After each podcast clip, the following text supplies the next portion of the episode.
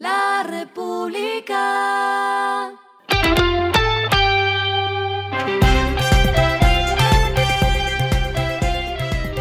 Al final de la jornada, esto es lo que debes saber sobre el comportamiento de los negocios, las finanzas y la economía.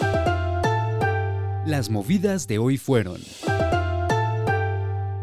La firma china Joining Future Capital compró la cadena de supermercados low cost Justo y Bueno. La compañía de retail informó a sus acreedores que estudia hacer los pagos directamente o a través de una fiducia de administración de pagos que está constituyéndose.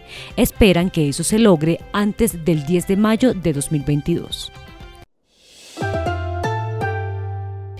Parex y Celsia inauguraron la primera granja de energía solar en Casanare, localizada en el campo Kitaro Akira, en el municipio de Villanueva. La granja solar tiene una capacidad instalada de 3 megavatios con una producción de energía anual estimada en 5,9 millones de kilovatios. Esto es equivalente a la energía que consumen mensualmente 3.000 familias en Colombia.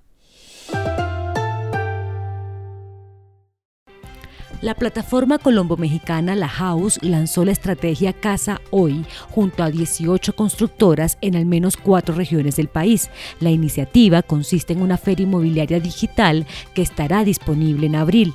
En ella los interesados encontrarán diferentes ofertas económicas y alternativas como apartamentos o estudios con descuentos de hasta 150 millones de pesos. Lo que está pasando con su dinero. Un estudio presentado hoy por TransUnion reveló que 35% de los colombianos consultados para ese informe cree que no podrá pagar sus deudas. Este indicador en el estudio pasado estaba en 30%.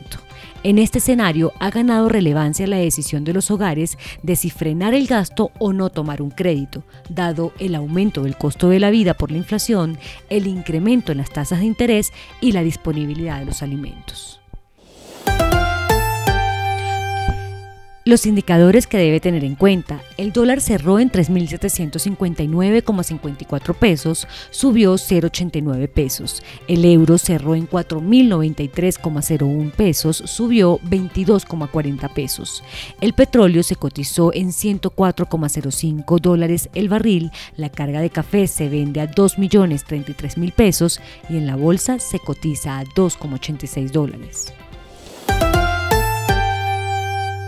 Lo clave en el día. Semáforo rojo al fracking. Hoy, por decisión de la jueza Blanca Judith Martínez, se suspendió la licencia ambiental al piloto de fracking Calais y al trámite de licenciamiento ambiental del proyecto Platero que se venía gestionando por la ANLA. Ambos están ubicados en el municipio de Puerto Wilches, Santander.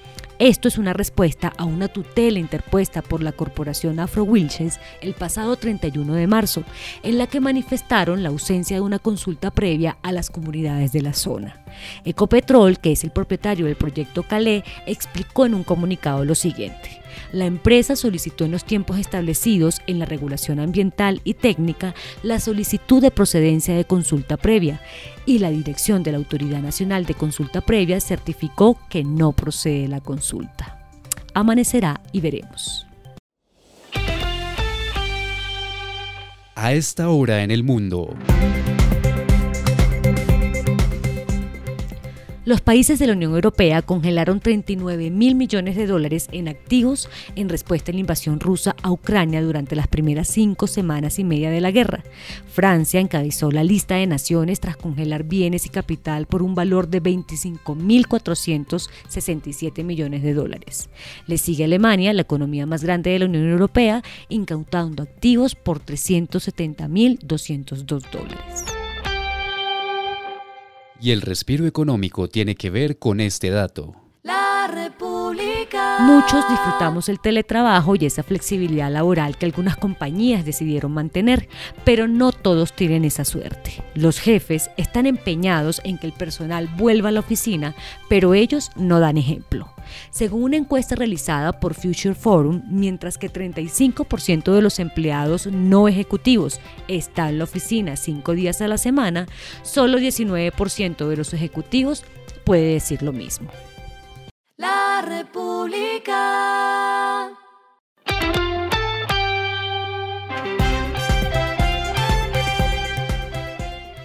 Y finalizamos con el editorial de mañana. Con Nicaragua hay que sentarse a negociar. El fallo de la Corte nuevamente refrenda su posición de 2012 y deja en vilo una tercera demanda nicaragüense que versa sobre la plataforma extendida que toca soberanía. Esto fue Regresando a casa con Vanessa Pérez.